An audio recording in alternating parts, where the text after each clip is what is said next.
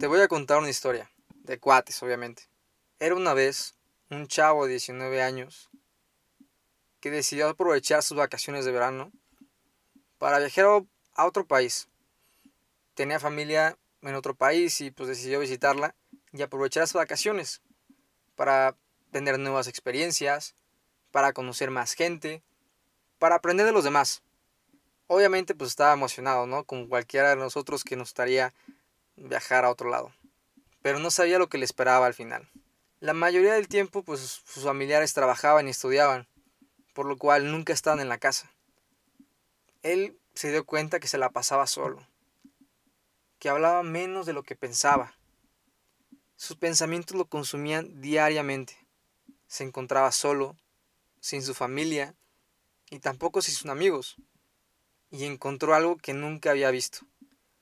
Se vio en realidad. Vio a un chavo con miedo. Un miedo que se apoderaba de él.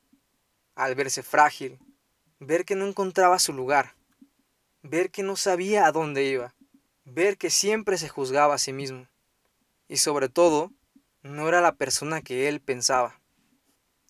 Él se dio cuenta que esto era un sentimiento del pasado, donde flashbacks recordaban a él que había un niño que estaba solo porque sus papás se la pasaban trabajando y ese niño nunca se había ido.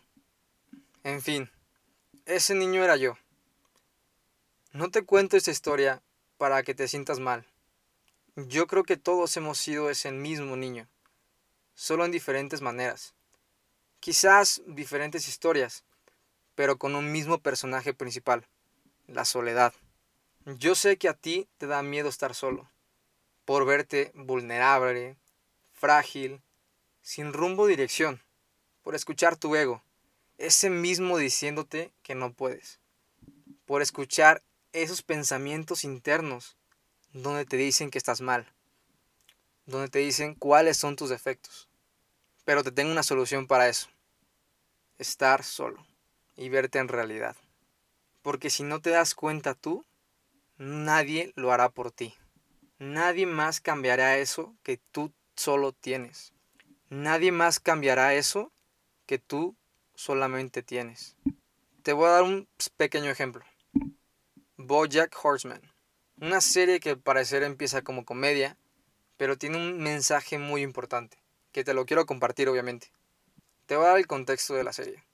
Es un caballo depresivo, es un personaje famoso dentro de la farándula, olvidado por porque tuvo una serie hace muchísimo tiempo y solo pocos se acuerdan de él. Pero tiene muchísimos problemas. Es alcohólico, drogadicto, vive de la ansiedad y vive de la depresión. Él no aceptaba que dañaba a los demás por sus acciones, ya que él pensaba que hacía lo correcto. Trataba de cambiar muchas veces a su manera, pero termina en el mismo hoyo en donde estaba. Una vez, trata inconscientemente de matar a su pareja de actuación, y ahí tocó fondo. No podía cambiar porque no aceptaba su realidad, ¿o no? Sigo con la historia. Al final terminó subiendo las escaleras en una recámara vacía, color blanco, y termina viendo desde su propio sitio a un globo aerostático enfrente de él, pero muy grande.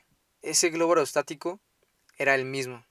Ahí se dio cuenta que tenía que aceptarse, tenía que ver sus errores, tenía que cambiarlos, porque esos mismos errores no son por su pasado, no son por culpa de los demás, solamente están en él. Y lo que quiero decirte es que tú tienes que darte cuenta de tu propia mierda, porque si no lo haces tú, nadie más lo hará por ti.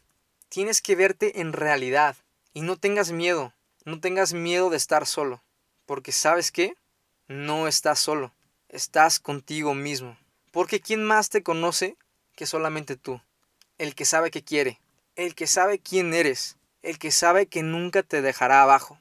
Ve contigo y cambia tu propia realidad. Trata de ser la persona que quieres ser. Trata de ser la persona que quieres ser conscientemente. Expande tu zona de confort y sigue tu dirección. Y no tengas miedo, porque vas a estar contigo y vas a encontrar oportunidades infinitas para ti y un camino preestablecido. Al final te digo, que no estás solo, estás contigo, pero sobre todo que la vida sigue y con eso la esperanza también. Y bueno, se acaba de terminar el cuarto episodio de este podcast. Espero que te haya gustado. Házmelo saber en mis redes sociales. Ya sabes, estoy como M Victorino M en casi todos lados. Y te deseo un buen día. Adiós.